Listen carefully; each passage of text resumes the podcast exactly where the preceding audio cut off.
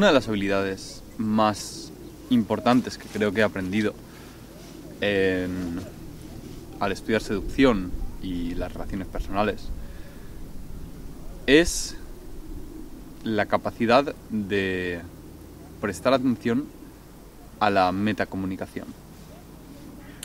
La mayoría de la gente no o no presta atención a la metacomunicación o no la entiende. Y la metacomunicación es la clave de una comunicación eficiente. ¿A qué me refiero con metacomunicación? Metacomunicación es todo aquello que sucede fuera de la interpretación literal de lo que se está diciendo, o, o es, o lo que está escrito, o cualquier método de comunicación, pero que transmite información. ¿De acuerdo? Por ejemplo, puede ser una mirada, puede ser la sonrisa de la persona, puede ser el tono de voz, pueden ser las pausas, puede ser sus gestos, puede ser su... puede ser el lugar en el que estáis hablando, puede ser el registro que está utilizando. Todo eso te informa. Todo eso te informa. Y saber interpretarlo es clave, porque te permite entender a la otra persona, te permite empatizar emocionalmente con la otra persona y te permite entender mejor qué quiere decir y cuáles son sus intenciones. Esto es útil tanto por pura empatía como porque te permite mm,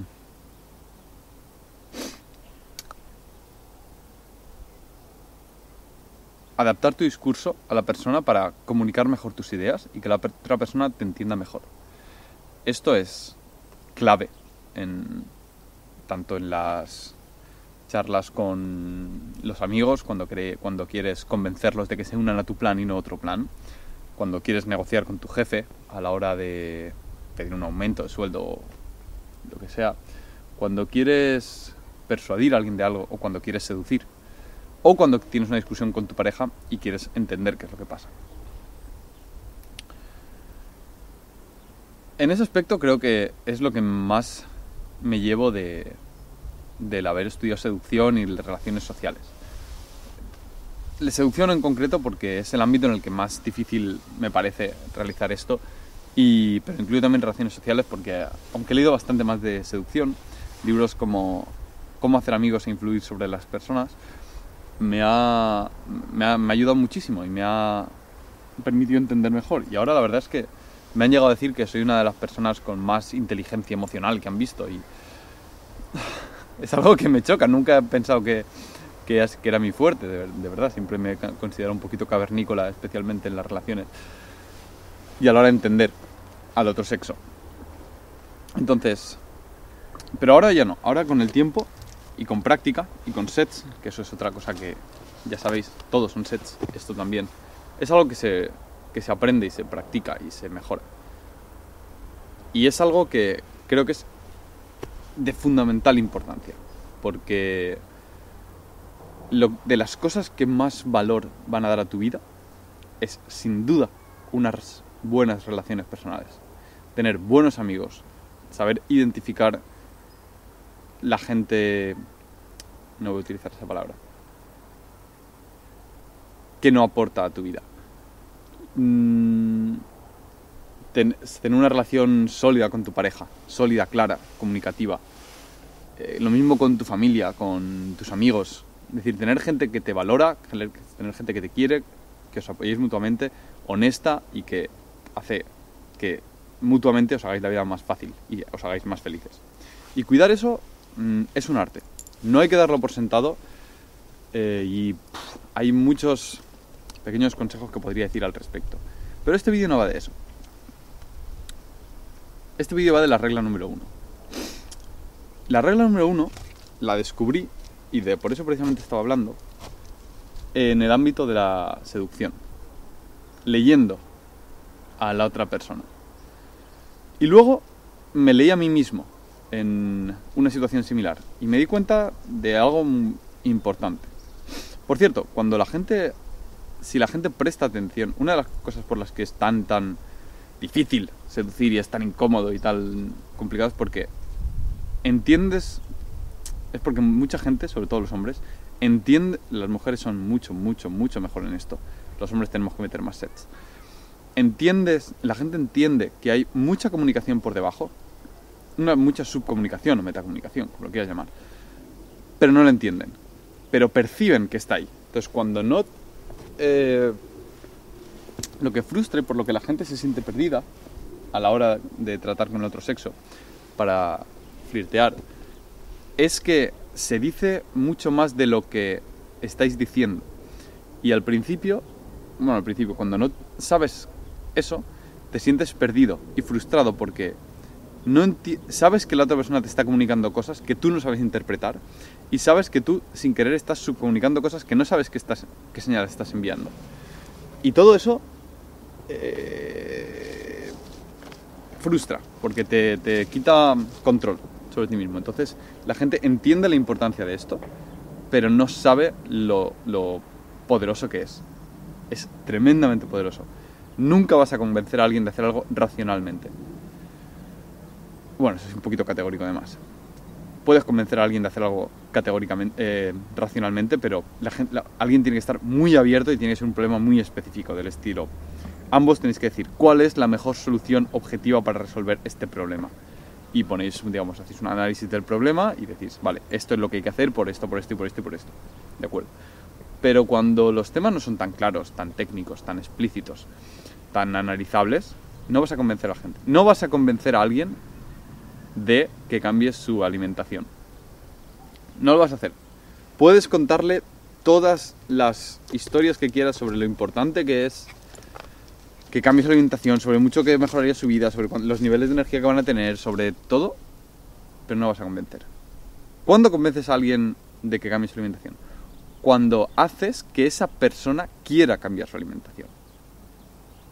Y eso lo haces a base de entender emocionalmente a esa persona y darle lo que emocionalmente necesita para cambiar su subconsciente, su estado emocional, para que empiece, para que él decida cambiar o ella decida cambiar su alimentación. Es un poco origen, pero es la forma de realizar las cosas. Y es lo mismo que cuando quieres enseñar a alguien. Tú cuando enseñas a alguien no quieres contarle todo. Esto lo he comentado en algún otro vídeo. No quieres decirle, estas son las respuestas a todo. Quieres decirle, quieres que la pregunta salga de esa persona y que esa persona ande el camino hasta la respuesta. Y entonces, esa persona recordará la respuesta, recordará la pregunta y recordará el camino. Y entonces esa persona habrá aprendido. Y tu labor como, como profesor no es darle información, es señalar el camino. En fin. En el análisis de todo esto, me di cuenta eh, hace tiempo que cuando estaba con una chica, si me quejaba, cualquier interés romántico sexual que podía haber por debajo, subrepticiamente, cuando, generalmente cuando estoy hablando con alguien con quien tengo un interés sexual, ya sea con mi pareja o si estoy soltero con alguien que estoy, quien quedo para una cita, hay como unas, hay mucha subcomunicación por debajo. Hay mucha tensión sexual, mucha muestras ligeras y sutiles de interés. Y me di cuenta de que si me quejaba,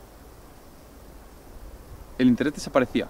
Notaba que notaba que la persona como que emocionalmente daba un pasito atrás y se distanciaba y toda esa complicidad que había de repente se volatilizaba. Y dije, wow, hemos tocado algo. Esto, esto es importante. Y, y luego me pasó lo mismo con mi padre. Mi padre es una persona que se queja. Hay gente que se queja más que mi padre, pero mi padre, para mi gusto, se queja bastante. Y me di cuenta de que cuando mi padre se quejaba, a mí emocionalmente me daba un pasito atrás. Decía, "Ah, para ya, stop, tienes que, tú eres mi padre, tienes que ser fuerte, no se te está permitido quejarte, tienes que, no te quejes, punto. Y entendí que uno tiene permiso Bueno, me pasó también con un amigo que rompió con su novia y es muy típico que alguien se lamente cuando lo deja con la novia. Empieza a quejarse de esto, ay, cómo lo echo de menos, ay, qué tal, y al principio lo aguantas un poquito, pero llegado a cierto punto dices... las mujeres generalmente tardan más en hacer esto, o tienen menos... tienen más tolerancia y más empatía. Eh, los hombres, si un amigo se te lleva quejando dos semanas sobre la novia, al final te dan ganas de darle un bofetón y decirle, tío, para ya quejarte, ¿no? Punto, ya está bien, espabila, eh, pasa de hoja, que ya, ya está bien, ya lleva dos semanas, vale. Que a mí me pasa también, con alguna ruptura eh, después de unas, un, par de semanas de, joder, la hecho de menos, y dejarlo caer en algún momento, que mi padre me diga, pero todavía, para allá, por favor, vete a conocer a otra gente. Entonces me di cuenta de que no nos está permitido quejarnos socialmente. Digamos que la sociedad, te, si te quejas demasiado, te da un toque, te dice, eh, ¿qué haces? Para, levántate, eh, despéjate, mm, para, esto no, no, no es bueno para ti. Y estuve pensando al respecto. Y me di cuenta que está bien comunicar tus problemas, tus preocupaciones y tus dificultades. Está bien comunicarlo. De hecho, os, recomiendo que lo hagáis tanto con vuestra familia, con vuestros amigos, con vuestra pareja, como con vosotros mismos. Decir, joder, aquí estoy jodido, o esto no estoy satisfecho con que esto esté así, sea así. Eso está bien. Pero lo que no está bien hacer y lo que la sociedad te corrige y por lo que y por algo es, es revolcarte en tu propia desgracia. Porque todos tenemos desgracias. Y no hace ningún bien recordarnos constantemente cuán desgraciados somos en algunos aspectos de nuestra vida. Más bien lo contrario. Ahora luego llego a eso.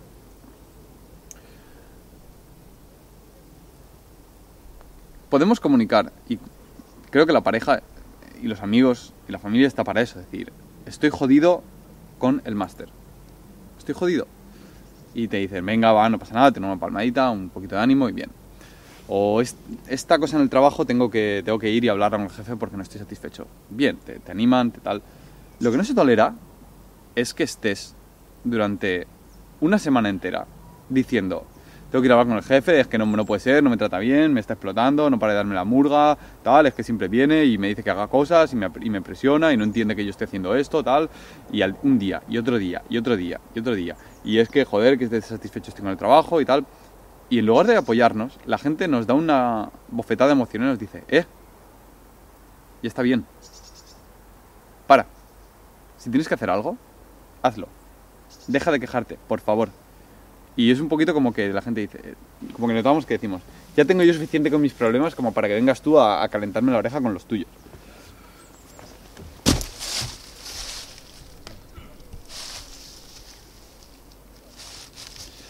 No me fío, pierdo la noción del tiempo cuando os hago vídeos y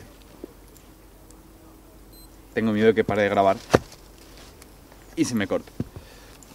Entonces, como no se nos, no, se nos permite quejarnos y, y muchas de las listas o de recomendaciones que hace la gente por ahí en, en meditación y demás es, no es que no te quejes, es, bueno, una, una es no quejarse y otra es hacer lo contrario. En lugar de enfatizar las cosas que van mal, enfatiza las cosas que van bien en tu vida, ¿no? Es la práctica meditativa de gratitud.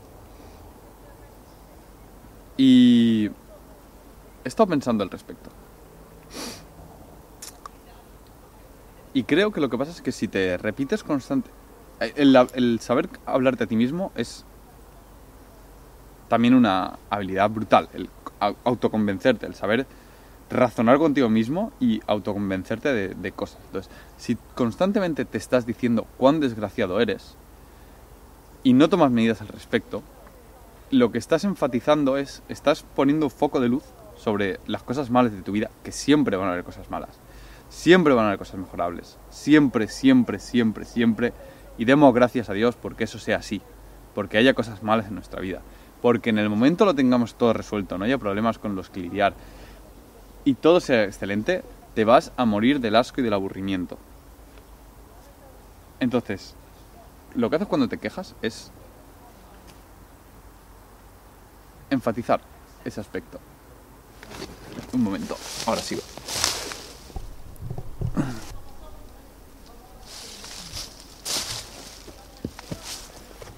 ¿Qué ha pasado gente por este camino deshabitado? Decía que cuando te quejas pones el énfasis, pones tu atención en las cosas malas de tu vida.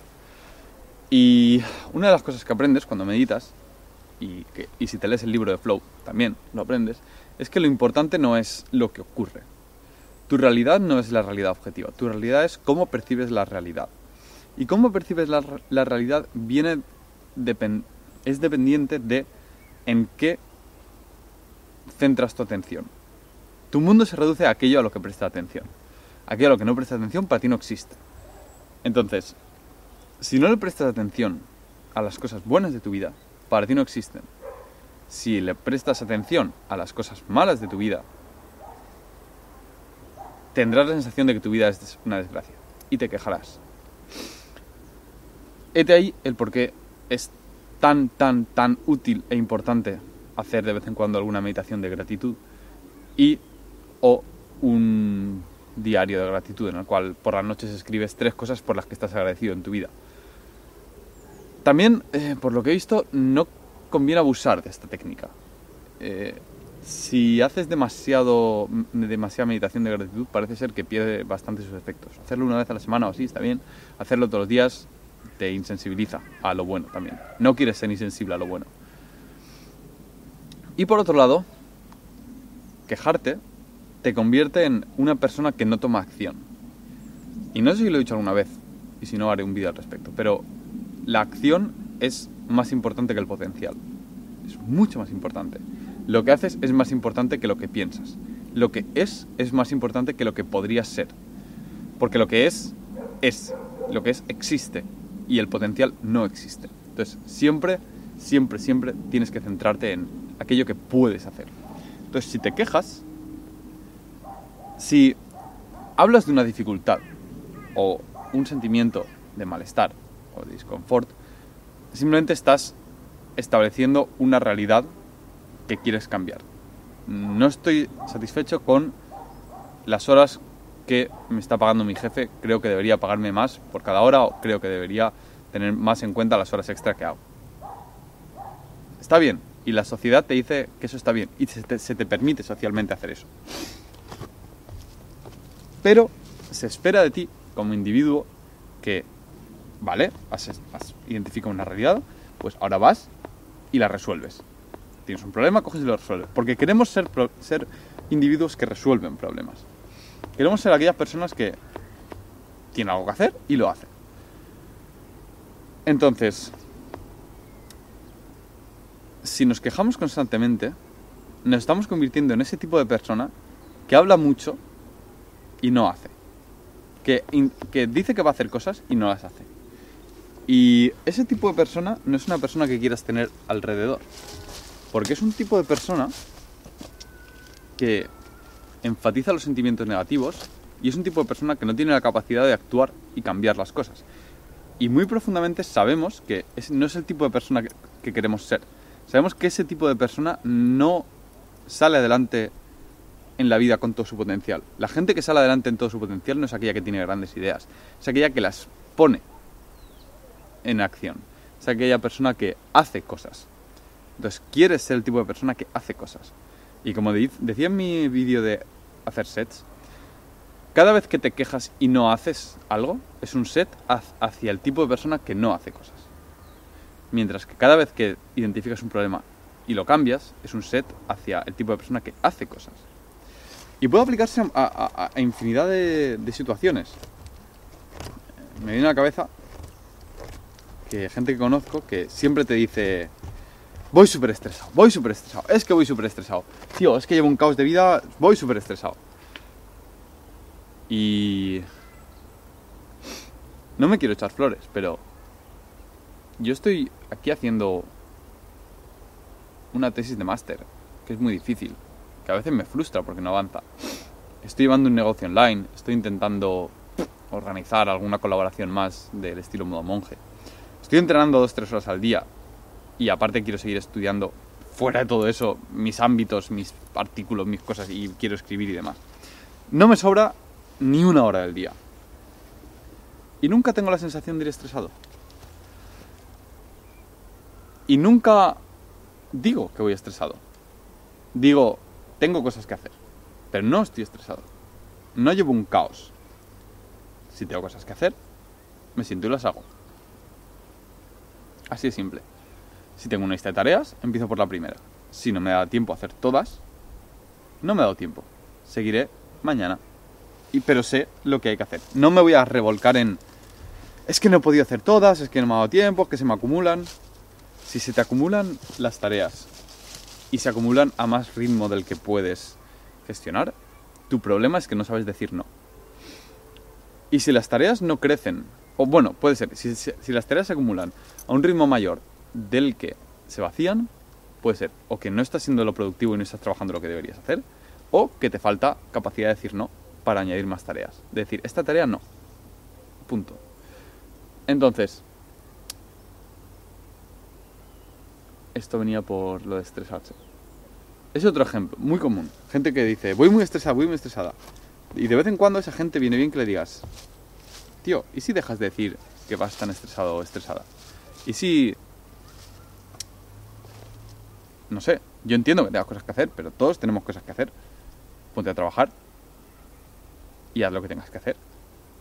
No me digas, es que voy muy estresado, voy muy estresado. Dime, hoy eh, no puedo quedar porque tengo cosas que hacer. Y ya está. No quedes conmigo para quejarte. O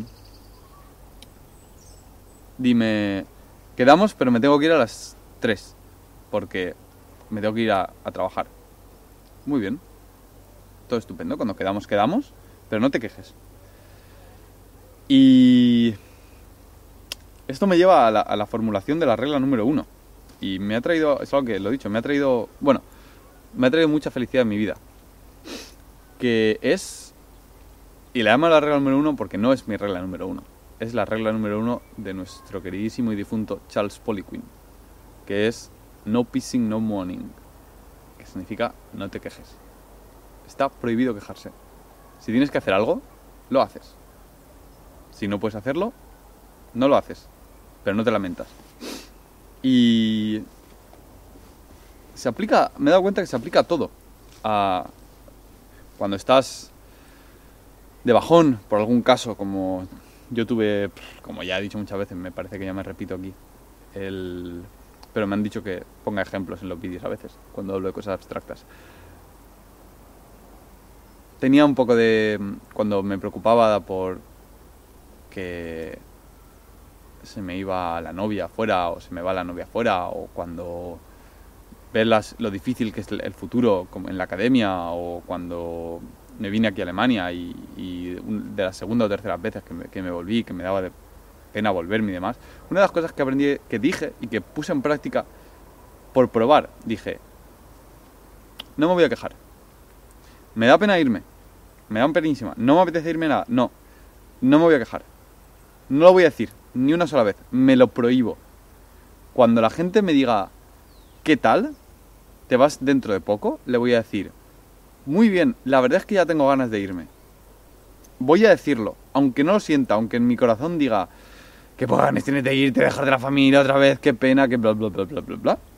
Decir, decírselo a ellos y decírtelo a ti mismo. Decir, no es verdad, quieres irte, porque sabes que cuando estás allí estás feliz y sabes que tienes cosas que hacer allí y que es ahora pena del momento y que no es verdad, no es cierto, sabes que te gusta tu casa, te gusta tu tu trabajo, te gustan tus estudios, estás tremendamente agradecido a poder estudiar aquí, tienes este maravilloso bosque que tengo alrededor, tienes amigos, tienes todo. ¿De qué te quejas? Y me dije, no tienes derecho a quejarte y no lo vas a hacer. Y cuando y no es no es y este es el punto que quería enfatizar al final del vídeo. No es solo un énfasis de cara al mundo exterior. No solamente es le voy a decir a la gente que no estoy triste porque me voy. Te lo dices a ti. No me quejo.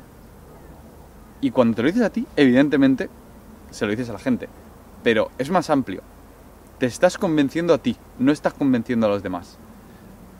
Y esto es lo que me refería al principio del vídeo. Saber hablar contigo mismo y convencerte es una habilidad suprema. Saber decir, ahora no toca pensar en el, en el futuro a 10 años vista. Ahora no toca. Ahora no toca tener una crisis existencial. Ahora toca dormir. No voy a ponerme a pensar. Toca dormir. Ahora no toca preocuparme de si me quiero ir o no, o qué quiero hacer el año que viene. Ahora toca sentarse a, escribir la tesis. Luego, cuando tenga tiempo vacío, lo pensaré. Todo eso es convencerse a sí mismo. Y convencerte a ti mismo de que, de que no te vas a quejar, de que tu vida es maravillosa y que tienes que estar agradecido por ello, te va a aportar mucha felicidad. Te va a aportar mucha felicidad a ti, a los demás, y te va a poner, y va a un primer set de metacomunicación, porque vas a tener que identificarte a ti mismo. Y este es el ejercicio que quiero que hagáis. Venga, como cuando pongo, poned algo en los comentarios.